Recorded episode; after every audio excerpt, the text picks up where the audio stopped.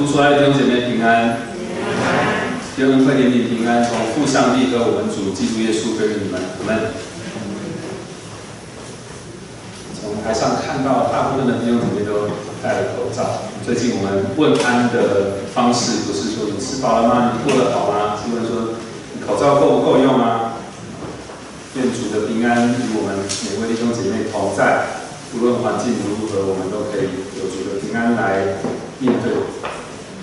这个月的读经进度，我们要开始读一卷新的书。大家知道是哪一卷书吗？耶利米书。是的，在今天信息开始之前，我们用一点点时间来简介耶利米书。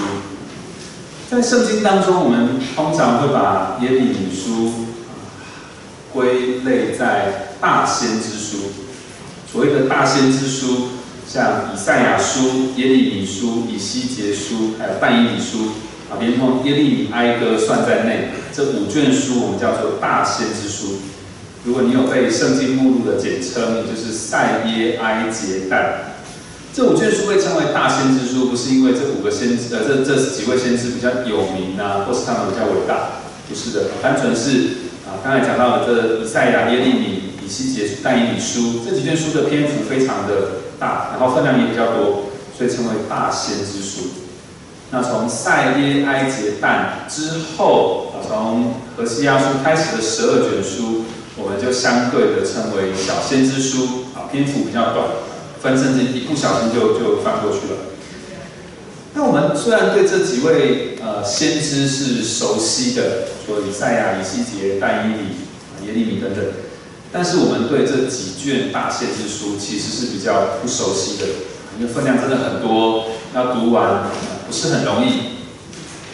以耶利米书来说，有五十二章，我们要花两个月的时间才能一天一章的这样把它读完，内容也比较繁杂，不容易分段。加上呢，耶利米书的记载不完全是按照时间的顺序来编辑，内容也有不少的预言。所以弟兄姊妹读起来可能会觉得困难重重，再加上呢，耶利米书里面神的信息大部分是责备的，啊，是要拆毁已经毁坏的根根基才可以重建。所以当我们看见耶利米他感情的情感的表达，看见以色列民的背逆，也常常让我们读着读着呢，心情就有点沮丧，有点哀伤。但是耶利米书还是有很清晰的信息的主轴在里面，呃，今天就和大家分享有三个主轴，我们在读的时候可以一面思想这三个主轴，一面来读经，就比较不会啊分散焦点在里面。第一个主轴是耶和华对以色列的爱，耶和华对以色列的爱，神一再表达他对以色列的爱，如果百姓遵守主的命令，跟从他的道。就是他的选民，他们要从神那里得福得保护。可惜的是，以色列在宗教、在政治、在社会和个人上都不断的得罪神。他们背叛了所立的约，敬拜各种神明。在政治上，他们去投靠埃及，不投靠神。所以神审判的预言就让人了解，这样子对神的反对是徒劳无益的，一定要灭亡。但是神也透过耶利米的信息，告诉他的百姓说，在七十年之后，神要把神要惩罚这个把以色列民掳去的巴比伦帝国，神要和子民立新的约，赐给他们新的心，好让他们可以遵守神的话。那时候神仍然要做他们的神，他们也要做神的子民，大卫的子孙要做王来治理他们。这是第一个主轴，就是耶和华爱。他的以色列民。第二个信息的主轴是列国的神和列国的先知。我们看见这位神耶和华神耶利米的神是全世界的神。耶利米也不只是以色列的先知，他是列邦列国的先知。所以耶利米所宣讲的神的话语的内容，当然是胜过所有的帝国的王。他的话语比这些王都还要有权威。世界上我们可以看见有两个势力，在耶利米书里面，我们看见一个势力就是耶和华和耶利米，那另外一股势力就是反对神的那些仇敌啊，也就是以色列还有万民。那耶利米的经历也显示出他一个人面对这整个群体，他一个人在这个群体当中的影响力，他努力的要守住这个信呃这个群体当中信仰的传统，还有信仰的责任。所以，我们可以说他是南国犹大的榜样，表明属于神的子民应该要有什么样的身份，应该要成为什么样的人。没错，神要借着审判还有拯救，使以色列来归回神。但是神也要在列邦当中施行拆除、拔除，也要在列邦中再一次施行建造。世界上的大国要毁灭，但是神的百姓要得救。是第二个主轴。我们在耶利米书看见列国的神以及一位列国的先知。第三个信息是新的约。这个新的约是新的啊，不是一个更新的约。新约的新在于它和旧约是。不一样的，在新的约里面，律法是写在人的心上，人遵守律法的意愿改变了，从心里更渴望的遵守，而且是神亲自在人的心中动工，百姓也会更深入的认识神，啊，分享对神的认识和神有紧密的关系。如果从新约的角度来看，大卫的子孙耶稣来了，他要按公平和公义建立一个国度。这个国度超越南国犹大的限制，遍及万民、万世万代。那个时候，新约的应许要实现。好的，随着教会所安排的读经进度，希望弟兄姐妹也可以跟上耶利米书的内容。啊，不知道你会不会很羡慕别人？有些人真的有很好的读经的习惯。可以，其实你也可以找个同伴和你一起读，会比你自己读还要。呃，来的有效率，或者说有人提醒你，彼此分享，可以成为好的帮助。啊，你的同伴可以帮助你跟上读经进度，你也可以帮助你的读经同伴的属灵同伴，呃，让他按着进度读经。啊，我知道有些弟兄姐妹非常认真的跟着小家或教会的读经进度读经，啊，这是很好的。如果你也想要，你现在就可以开始，不用觉得没有跟上进度，常常很内疚或者是自责。没有关系，永远可以重新开始。啊，一天一章，其实真的不多，啊，可以试试看。那么当然，读经也不只是就这样子读过去而已。啊，我们呃需要花一点时间去沉淀我们的思绪，让神的话和我们的生活相连接，这样我们可以以神的话语为中心来生活。否则，如果你只是读过去，那么这本书和其他的课外读物其实并没有不同，对不对？你把它当一个小说，当一个什么看？看过去盖起来，你还是过自己的生活。那这样不是一个呃，让神的话和你的生命互动。所以提供三个步骤，让大家希望可以成为大家的帮助。当你在读经的时候，可以思想三个问题，循序渐进的。第一个是这段经文在说什么？这段经文在说什么？第二个，再进进一步思考这个经文，这段经文的意义是什么？意义比说什么还要再更深入一点，对不对？第三个是更关乎我们每一个人的这段经文对我们，啊，我们身为人，我们身为罪人，还有对我个人的意义是什么？从这三个步骤循序渐进的进入到经文和我们的生命连接。第一个是这段经文在说什么？第二个是这段经文的意义是什么？第三个是这段经文对我们、对我个人的意义是什么？宣传一下，如果你有兴趣，欢迎你来报名教会二月底的这个装备课程《俗世中的安息》。这是一个彼此陪伴、建立灵修习惯的分享性质的课程。啊，刚刚有弟兄姐妹来问我说，这个《俗世中的安息》这个安息是不是那个安息礼拜的安息？啊，这个名字可能课程取得不是很明显。这个课程的目的是，愿我们在忙碌的生活中，一起来到神的话语里面安静。今天的信息经文，我特别选了耶利米书第十一章，这是昨天的教会读经进度。我相信有些弟兄姐妹昨天有读这呃这这一章，如果你读了之后没有发现有什么感觉，或是找不到神要对你说什么话，我们一起来透过今天的信息思考。这段经文你我的关系。那如果你昨天没有读这段经文，没有关系。今天的信息还是为你预备。我们一起翻开耶利米书十一章，在旧约圣经，如果你拿的是和合本的，在八百九十六页，和合本八百九十六页。如果你拿的是双排版的圣经，在一一三一一千一百三十一页。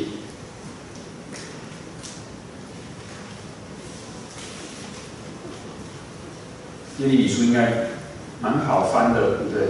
还有好多章。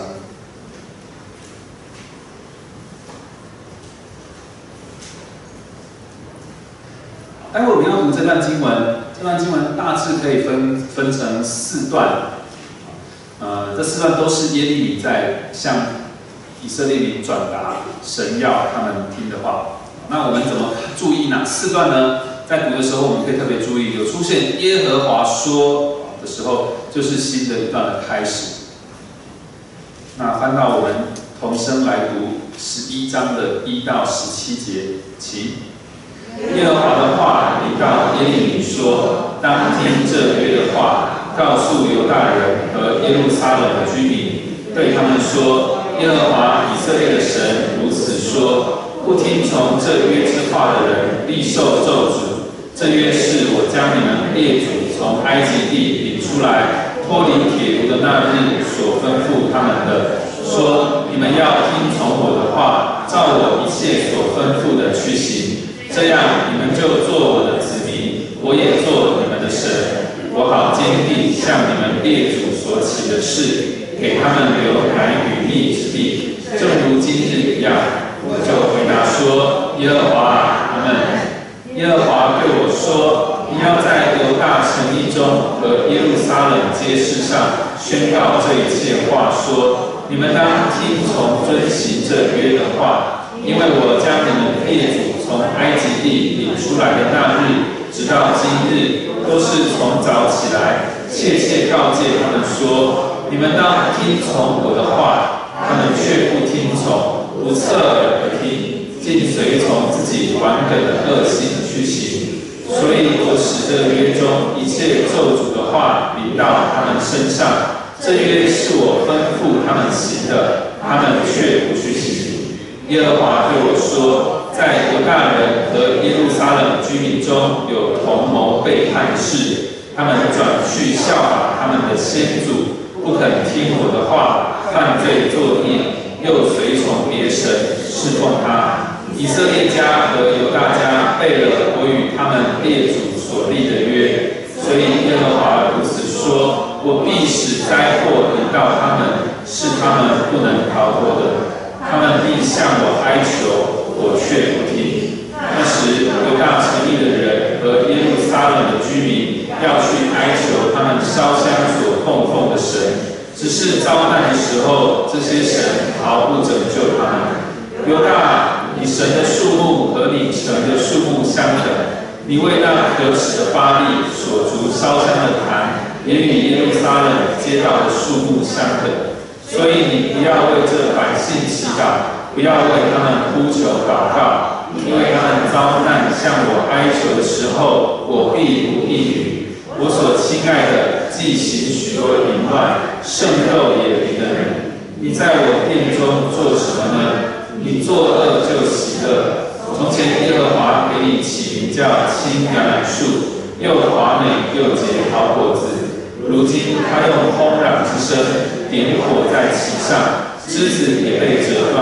原来栽培你的耶和华，耶和华已经说要降祸攻击你，是以以色列家和犹大家喜恶，向巴黎烧香，惹我发怒，是自作自受。到这边，在一到十七节这四段神所说的话当中，有三个字出现的频率蛮高的。第一个字是话语。的话，打话是谁说的话呢？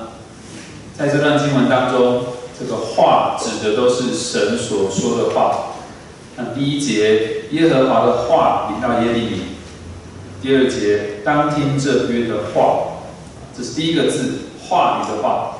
第二个字和第三个字都是动词，大家有没有在读经的时候发现哪两个动词出现的比较多次呢？两个动词有点关系，一个是听啊，一个是说。听这个字什么？第二节当听这约的话，还有第三节不听从这约之话的人，这是第二个呃第一个动词。第二个动词是说阿妈。第一节耶和华的话临到耶利米说，哎，第三节对他们说耶和华以色列的神如此说。那我们今天就要从这三个字来切入话语。听从，还有说，好，我们一起来思考，聆听神要透过这段信息对我们说什么话。我们从第一个字“话语”话啊来开始谈。第一次出现这个字在第一节，耶和华的话临到耶利米说，神要把他过去所说过的话，还有接下来要和以色列民说的话，都告诉耶利米，要耶利米去传扬这个信息。我们知道耶利米是一个对神非常忠心的仆人。当神的话语临到的时候，耶利米就传扬这些话。那么神要耶利米传扬的话语是什么呢？内容到底是什么？我们从第二节、第三节来看。当听这约的话，告诉犹大人和耶路撒冷的居民，对他们说：以色列的神如此说：不听从这约之话的人，必被咒诅。我们可以发现，神要讲的话和他所跟这个以色列民所定的约有些关系。那么这是一个什么样子的约呢？我们继续看第四、第五节，就有一个补充的说明，马上告诉我们这个约是什么。第四、第五节说：“这约是我将你们列祖从埃及地领出来，脱离铁炉的那日所吩咐他们的。”说：你们要听从我的话，照我一切吩咐的去行。那听从会有什么后果？后面说：这样你们就做我的子民，我也做你们的神，我好坚定向你们列祖所起的誓，给他们留奶与蜜之地，正如今日一样。原来这个约指的就是一个盟约，是神当初拯救以色列人脱离埃及的时候和他们立的一个约定。这个约定有一个非常美好的祝福，就是说以色列民如果听从神的话，成为神的子民，这位伟大的神就要做他们的神。而这位伟大的神不只是要带他们离开这个地方做他们的神，还要带他们到一个土地肥沃、物产丰富的好地方，我们称为应许之地，就是神应许、神答应要赐给他们的地方。但是这个约定不是只有一个祝福的条款，还有一个惩罚的条款。惩罚的条款是什么呢？在第三节后面说到，不听从这约之话的人，必被咒诅。这表明一件事情：这位伟大的神，这位乐意赐福给人的神，要赐福给那些听从他的人，成为他们的帮助。但这位伟大的神，同时也是一位。不那么客气的神，他要咒诅那些不听从他的，要成为他们的敌人。以色列民是听话的百姓吗？不是，对不对？我们刚才已经读到后面的经文了。所以神在这段经文当中，他要给的信息是咒诅的讯息，还是祝福的讯息呢？咒诅的关键就在第三节，应该说信息的目的就在第三节这里。不听从这约的人，必受。咒诅。那以色列民是犯了什么样的罪？他们生命出了什么样的问题，导致神需要咒诅他们呢？我们来看看他们的罪状，神怎么样讲出他们的罪状？第八节，他们不听从神，反而是随从自己顽梗的恶心。也就是说，他们不听从神的话，他们去听了谁的话？听自己。对不对？第十节也说到，这些以色列民他们对于祖先的背逆啊，他们不但不引以为戒，反而和他们一样，他们不听从神，和这些祖先一样去随从别的神，所以他们不听从谁的，不听从神的话，他们听了谁的话？听了祖先，听了别的神，对不对？那第十三节这里继续说。这个以色列他不止信耶和华独一真神，他们还信了一大堆其他的神啊。如果用我们熟悉的环境来说，哇，他们信的神有多少呢？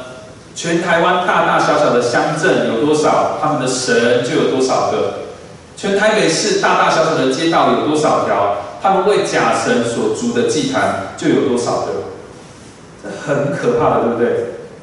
那更可恶的是，你看一下第十二节，神说他们在遭遇患难的时候，会去找这些假神来求助，去求他们所信的任何一个，除了耶和华神以外的。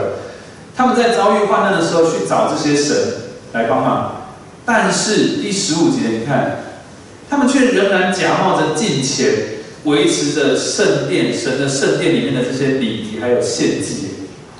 你在遭遇患难的时候去求的神，明明是一位耶和华以外的神，那你居然还可以维持在神的圣殿里面有一个看似敬虔的生活？神说。你这是在做什么啊？你在我的圣殿当中做什么啊？你既然故意犯这些罪，你所献上的，你所口口声声说你是分别为圣的赎罪的这些祭物，对你一点益处都没有。在十六节，我们看见一位痛心又哀伤的神，他对他的子民原有着美好的计划。他的子民应该像一棵栽在溪水旁的树，是健壮的，是美丽的，是生意盎然的，是按时候结果子的。但是呢，这棵树如今却要承受神的愤怒，神的子民却像是被雷击中，着火焚烧，剩下的残枝。第十七节也是我们今天经文的最后一节。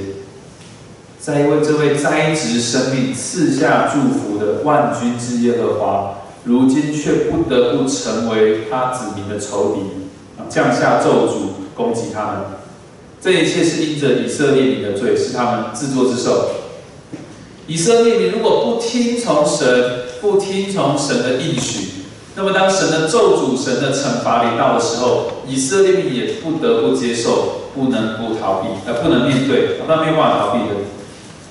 以色列如果不听神的话，神也不听他们的祷告，不听他们的呼求。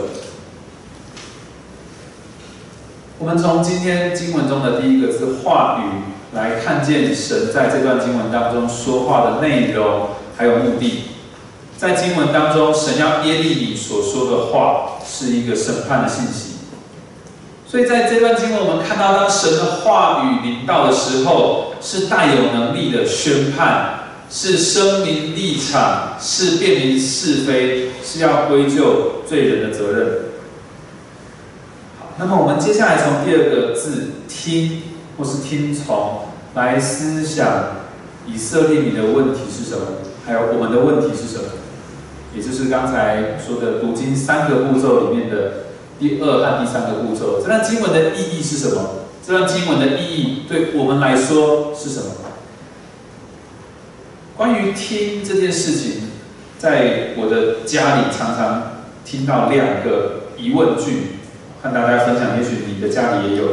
第一个问句是你听到了没？大家可以想想看，你上一次听到这句话是什么时候？是谁对你说这个话？你听到了没？这个是我们我跟我的师母会对小孩说的话。但是你有没有想过这句话到底是什么意思啊？我们问别人这句话的意思，是不是要检查他的听力有没有问题？他到底有没有听到这个声音？不是，对不对？啊，这意思是什么？意思是父母在表达一件事情，就是你必须听我的话去做，你必须听从，对不对？你必须顺服。啊，但是很很诡诈，或者很合法，用一个询问的方式来表达，这是一个命令。啊，你听到了没？其实是希望他回答什么？啊，我听到了。我们的目的是希望孩子可以顺服父母。这是第一个关于听的疑问句，你听到了没？第二句话在我们家也有时候会听见，频率虽然低一点，但是有的。这句话叫做“你有没有在听啊？”那我就有这个经验了。这个不是孩子，这是我跟师母的对话。而如果我在跟师母聊天，我在划手机，我不专心，他在跟我讲话的时候，他就说：“你有没有在听啊？”那这个问题一样也不是要检查你的听力有没有问题，对不对？这是一个最后通牒。我希望你专心听我讲话，你不要人在心不在。这两从这两个问题，我们也可以思考：当神的话语领导，当神要人听他的话的时候，也有这两个面向的思考。第一个，你听到了没？神不要我们只是听见他的话而已，神要我们去听从他的话，也就是说，我们从心里认同而且顺服，然后在行动上的回应表达出来。第二个问题，你有没有在听啊？这意思是说，一个真实的听从是要表里一致的，不是说看起来有在听，看起来很诚恳，看起来很专注，但是实际上心里却远离了，只是做个样子而已。这两个问题其实也可以说是同一个问题，这也是以色列民的问题。他们不听从神，他们犯罪，他们拜巴利、拜偶像，却还误以为自己很安全。所以他们仍然来到神的圣殿参与节期，他们献祭恳求神的原谅。他们在一个敬虔的假象当中，维持着神看为虚晃的敬拜。事实上，他们早就已经被离神，转向别神了。那从外表看起来是一个听话的基督徒，但这是虚假的。最真实的生命是不愿意听从神的。弟兄姐妹，你有没有这种表里不一致的经验呢？你觉得自己应该要活出某一种生活的样貌，那才是得人喜爱的，才是好的。但是这却不是你心里真正期待或真正相信的。你可能根本排排很讨讨厌、很排斥这种生活的样貌，但是你却不得不这样子活，所以你里外不是很一致。我问问看几个问题，看会不会刺中你的要害。你每个礼拜都来教会聚会，别人看你是个敬虔的基督徒。但是呢，如果你有机会规划了一个周末的旅游，或是出国去了，跨过了一个主日，通常我们不会在主日这天出国或是回国，对不对？不是因为我们纪念这天是圣日，通常是因为这天的机票比较贵，对不对？啊，出国的时候你会跨过一个主日，那么这时候在外地的你。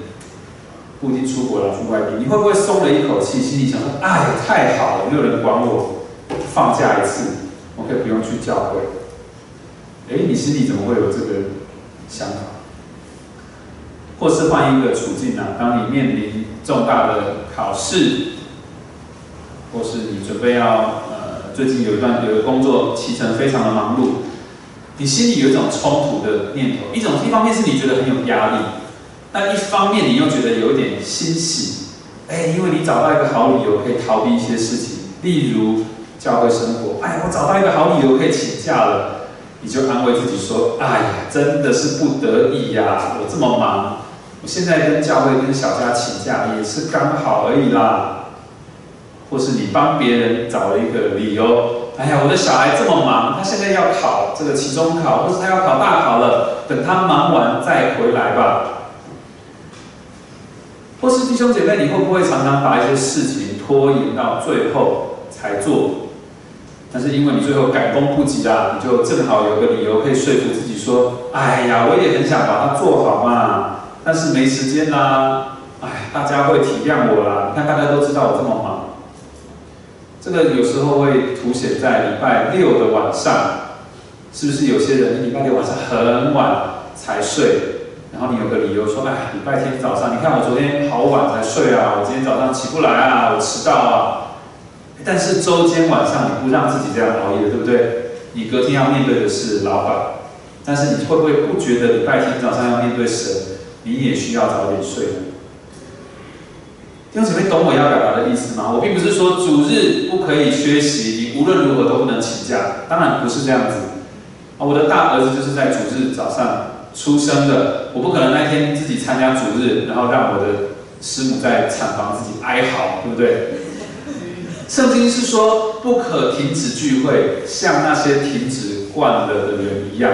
所以重点还是你的心，你如何看待这个状况？OK，你不能来聚会，你有真的有些状况，但是你的心里是不是反而觉得暗自窃喜你赚到了一些时间，你是不是觉得这样的逃避是很好的呢？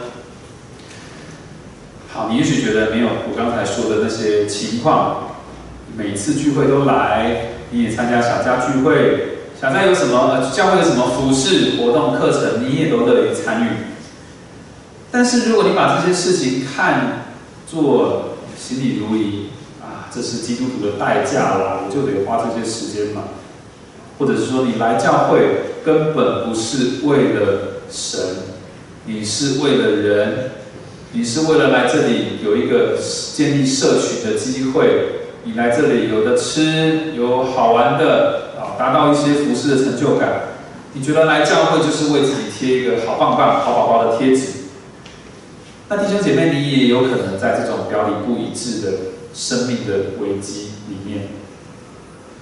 终归来说，弟兄姐妹，你是不是有时候成为一个表面听话的基督徒？但是最真实的生命，你却不太愿意听从神。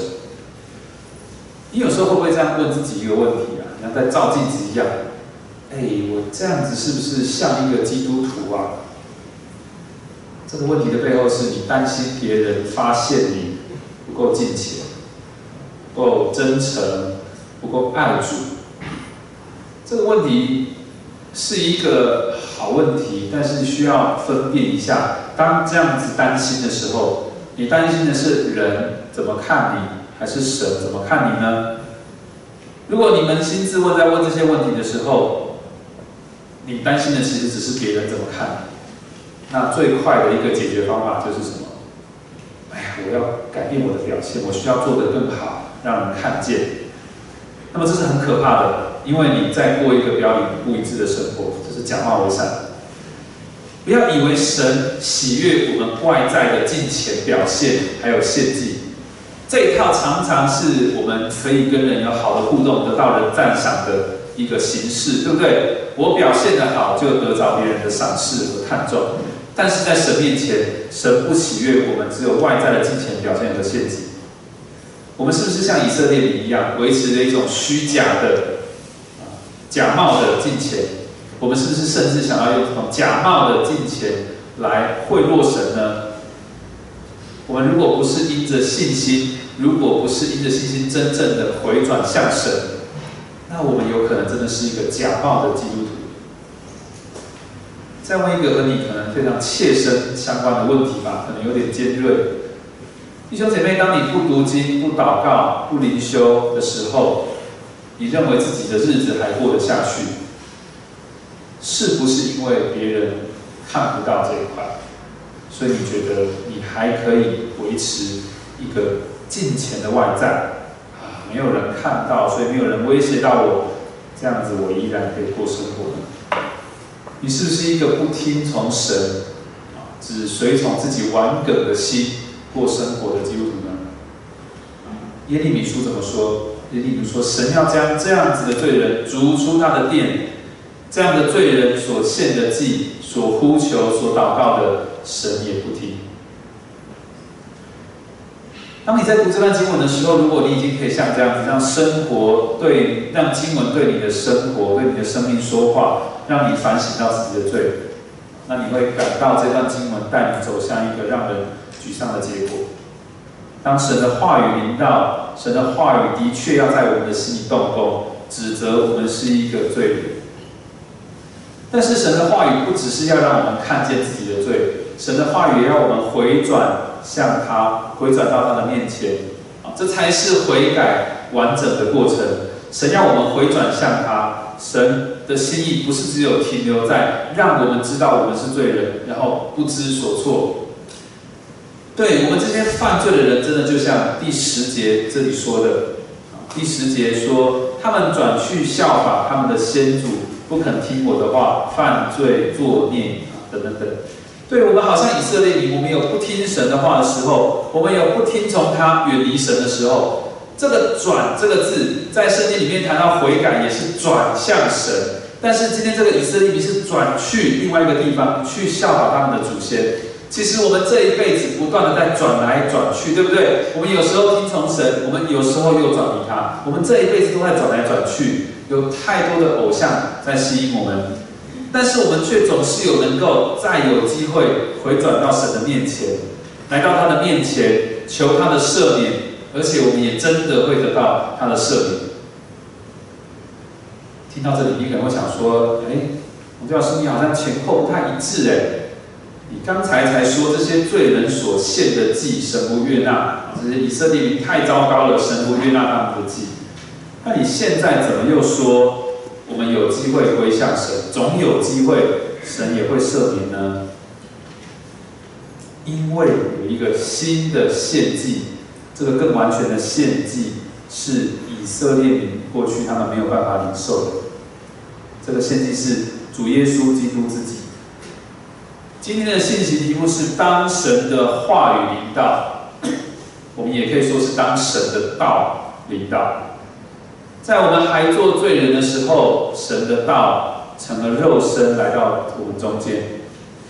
在神面前，唯有耶稣基督是那一棵又华美又结好果子的青橄榄树，唯有他配称为神的儿子，唯有他配得到神的祝福、神的赐福。但是他却代替我们被神降祸、被人攻击。他不再是那个华美健壮的树木。反倒代替我们被雷击、被火焚烧，成为残肢。耶稣基督所承受的这一切，不是自作自受，他承受的是我们每一个人所造成的。因此，这个祭物、这个赎罪祭、这个无辜人所流的血，可以洗净我们一切的不义。这是过去所有的献祭系统都没有办法真正成就的。所有过去的献祭系统都指向耶稣基督这位真正的赎罪祭，这个完美的赎罪祭。你可能想说，真的有效吗？我真的能够回到神的面前吗？关键在什么呢？哎，我常常觉得，我说要悔改，我还是改不过来。我怎么确定我真的神真的悦纳我回到神的面前？其实你可以这样去想哦，你是不是因着信心？来到神的面前呢？你是不是相信靠自己真的是死路一条？你相不相信顽梗的心是神所不喜悦的？你相不相信在神那里才有真正的生命呢？如果你说相信的，是的，你有这样的信心，那你不用自己拼命的回转，神所赐的信心要带领你来到他的面前。领受赦免，神也要帮助你改变。我分享最近的一个经历是小孩跟我们很有趣的对话。有一天，我的大儿子葡萄就问他的妈妈说：“妈妈，你为什么不再生一个小孩？”那师母就回答他说：“你们几个就很常吵架啦，你还想要有第四个吗？”然后葡萄就回答说：“他可以当裁判啊。”我不知道他怎么有这个裁判是做什么的。其实每天我们在处理小孩的纠纷，真的是很恼人。我们就在当那个裁判，小朋友自己也会觉得很懊恼。啊，每次一吵架，爸爸就叫他过来，然后他就觉得啊，怎么又来了这样？那我们每天总是要陪伴孩子啊，我们就很客观的要帮助他分析问题在哪里，他哪里有错。有时候我们不止当这个这个审判官，有时候我们也让这个辩护者啊。帮这个孩子，他可能被误会了，要帮助他理清啊，帮帮另外一个人理清，说他没有恶意。我们小孩最近常常讲的一个词就是故意，说弟弟都是故意怎么样啦，哥哥都是故意怎么样啦。你说没有，他刚才的意思是要这样子，他没有恶意，他不是故意。你要去还原这个事实的真相。在教养孩子的过程当中，其实很看自己的个性挣扎的。特别有时候，我们自己在情绪压力也到了一个很高涨的地步的时候，哇！你看到小孩一个很不顺服的表情，或是他很不想听话的眼神，瞪瞪你一下，或者哼这样一下，哇，心里都会揪一下，想说，我怎么瞬间变成我孩子的敌人了？弟兄姐妹，我们的天父岂不是更心疼我们落入最终吗？他岂不是比我们任何人还要渴望得到得到我们全然的尊重、全人全心里外一致的敬拜吗？你曾经被多少人得罪？神所承受的背叛还有羞辱，岂不是更胜过你一切的经历吗？但是弟兄姐妹，天父乐意接纳你每一次回转到他面前，因着耶稣基督这位神不再做我们的敌人的，他不再降祸于我们，他是我们的后盾，是我们悔改的力量，也是耶利米书所说是栽培我们的万军之耶和华。栽培我们的意思是，当我们自己想要到神以外的其他地方去找水源，去找供应我们可以栽培我们的东西的时候，神说：“回来吧，回来吧，在我这里才有生命的泉源。我是栽培你的耶和华。”我们谈完了刚才说这段经文当中常出现的两个字，一个是话语，一个是听从。我们其实也一起经历了前面我所说读经的三个步骤。这段经文在说什么？这段经文的意义是什么？这段经文又对我们、对我个人有什么样的意义？最后，我用一点点时间来谈第三个字，是“说”这个动词“说”。神的话语是透过什么样的媒介来到我们的生活当中呢？或说我们平常都在什么样的情况下接触到神的话语？我想的大概有几个主要的，一个是读圣经，对不对？因为圣经就是神的话。第二个是唱诗歌，啊，有许多的诗歌都是引用圣经。第三个是听讲道，啊，传道人传讲神的道，像耶利米先知做的事情一样。第四个是你圣餐的时候。我们听见从牧师的口中说出基督宣设的应许，但是在这四件事情里面，刚才说读经、唱诗、听讲道、领圣餐，在这四件事情里面，我们参与的角色通常是比较被动的，对不对？嗯，但读经你可以自己读，但是讲道啊、听讲道啊、领圣餐你是被动的参与，你会唱诗歌，但是通常你比较多情况可能是听诗歌。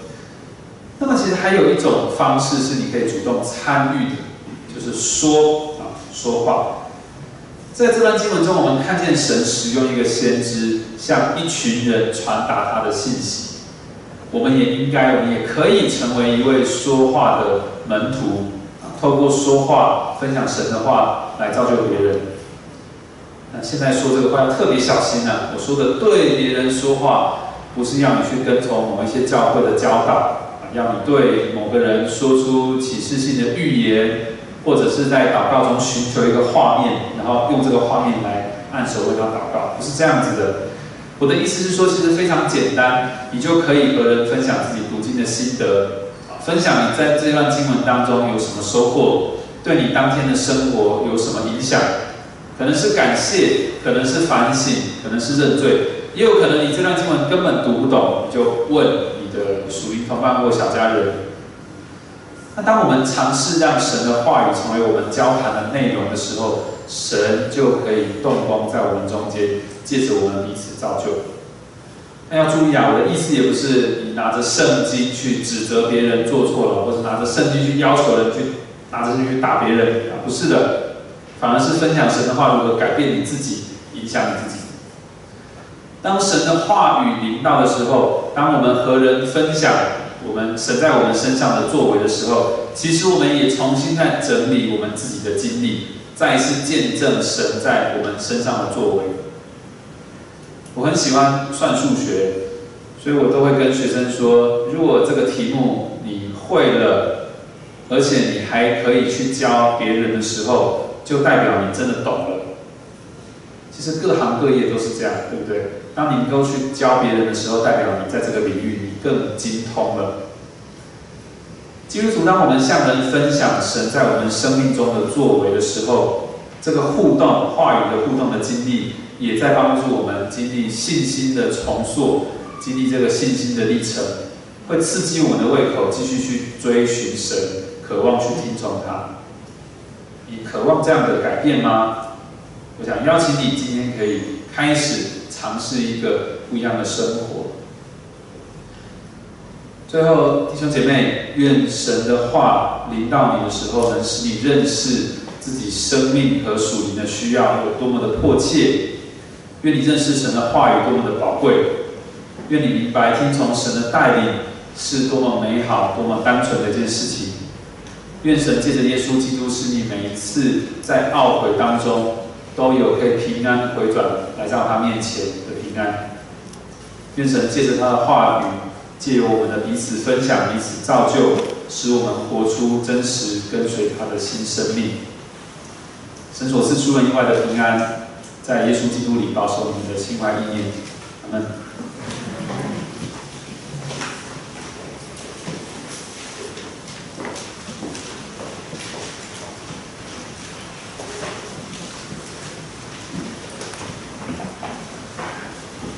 空中站立，我们唱颂母诗。